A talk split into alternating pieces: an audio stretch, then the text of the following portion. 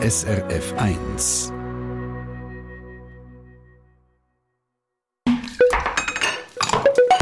SRF 1.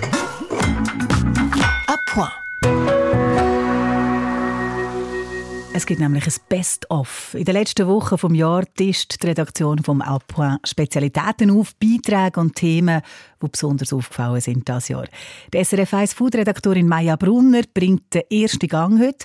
Und zwar geht es um die nepalesische Küche, die ihre Redaktionskollegin Olivia Gäwiler vorgestellt hat. Mir hat der Beitrag ganz äh, besonders gefallen, weil er mir eine sehr spannende und vielfältige Küche näher gebracht hat, die ich bis dahin überhaupt nicht kennt habe, weil ich darum einen Haufen gelernt habe, ähm, ja, über eine Küche von einer ganz anderen Ecke der Welt.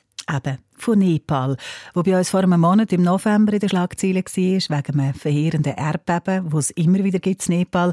Und wahrscheinlich könnte man das Land wegen der gigantischen Berge, wegen dem Annapurna, am Mount Everest.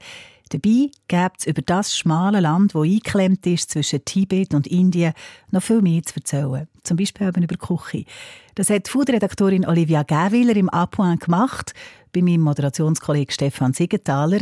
Sie war nämlich das Jahr länger in Nepal und hat sich in dieser Zeit fast durch ganz Nepal durchgegessen. Ich habe es zumindest versucht, aber die nepalesische Küche ist so groß und divers, da müsste man wahrscheinlich äh, Jahre durchessen, ähm, um alles wirklich testen in jeder Re Region. Und es gibt auch ganze Haufen Gründe, warum es eben so divers ist. Zum einen ist das Klima und die Bodenbeschaffenheit von Nepal je nach Region sehr unterschiedlich. Äh, das hat damit zu tun, dass es auch noch ganze Haufen verschiedene Ethnien in dem Land gibt, verschiedene Kulturen und Religionen auch immer noch ein Kastendenken, was die Küche in Nepal natürlich extrem prägt immer noch. Wie spürt man denn das beim Essen und Trinken konkret? Hey, man hat tropische Verhältnisse eigentlich im Süden, ähm, Richtung Indien, wo eben Mandarinli und Mango wachsen an den Bäumen. Ähm, man ist auch prägt durch Indien. Ähm, sehr viele sind hinduistisch gläubig und das spürt man natürlich, indem dass man zum Beispiel Kuh als heilig anschaut und nicht isst. Dann gibt es ein Gebiet der Völker äh, Gurung und Magar zum Beispiel. Da wird auf Terrassen nicht nur gewohnt, sondern auch Mais, Buchweizen, Amaranth angepflanzt und zum Beispiel Roti gegessen, das ist ein Fladenbrot. Und dann rund um die Hauptstadt Kathmandu gibt es die nevarische Küche. Da gibt es geschrotenen Reis, Reismehl Omelette namens Chatamari. Und für gewisse Megen äh, vielleicht ein bisschen sehr gewagte Sachen, wie zum Beispiel gefüllte Lungen, Leber, Zunge, Knochenmark oder auch Blättermagen. Das ist schon cool, kannst du nicht nur viele essen, oder? Ja, ja, absolut. Und es, es ist auch wert, das mal zu probieren. Ja. Und dann aber ganz im Norden, im Himalaya, der Region der Sherpas und der Tamang, da spürt man natürlich auch den Einfluss von oben, also von Tibet. Dort leben die Yaks, wo man das Fleisch, aber auch die Milch davon isst.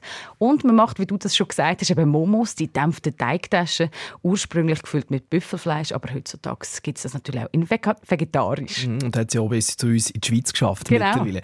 Äh, gibt es denn überhaupt äh, so typische Grundnahrungsmittel oder variiert auch das extrem? Ja, so Reis ist wirklich ein Grundnahrungsmittel. Das isst man eigentlich jeden Tag, obwohl er noch nicht wirklich heimisch ist, also nur an ganz wenigen Orten. Äh, das wäre eigentlich Gerste und Buchweizen, die es überall gibt.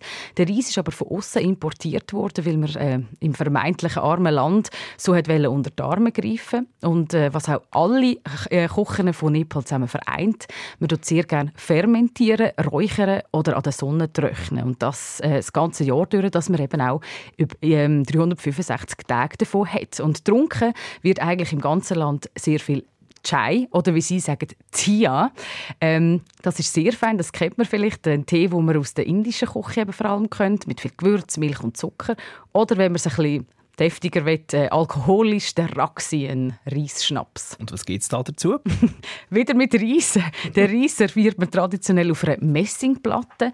Rundum drapiert wird äh, der Reis mit Gemüse. Azar, das ist eine Art Paste, eingeleitet Gemüse, Joghurt, Fleisch oder Fisch.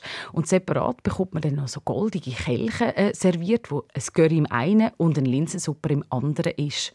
Und dem Ganzen sagt man Dalbat Tarkari. Und das gibt es immer und überall, vom Morgen bis zum Nacht. Aber wie ist man denn eigentlich so ein Dalbat Tarkari?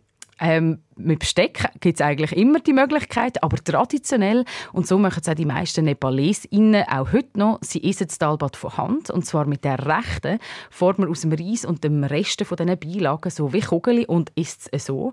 Die linke Hand darf das Essen nicht berühren, sie mhm. gilt als unrein, das kennt man vielleicht auch aus anderen Ländern. Und man schaut sogar beim Trinken, dass man nicht aus der gleichen Flasche oder im Glas trinkt.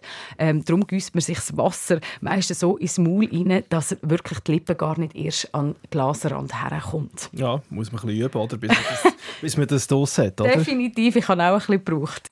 Trinken und Essen in Nepal.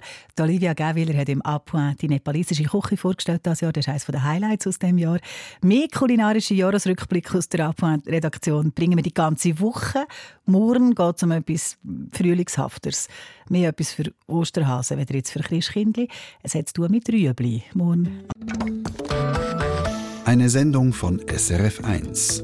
Mehr Informationen und Podcasts auf srf1.ch.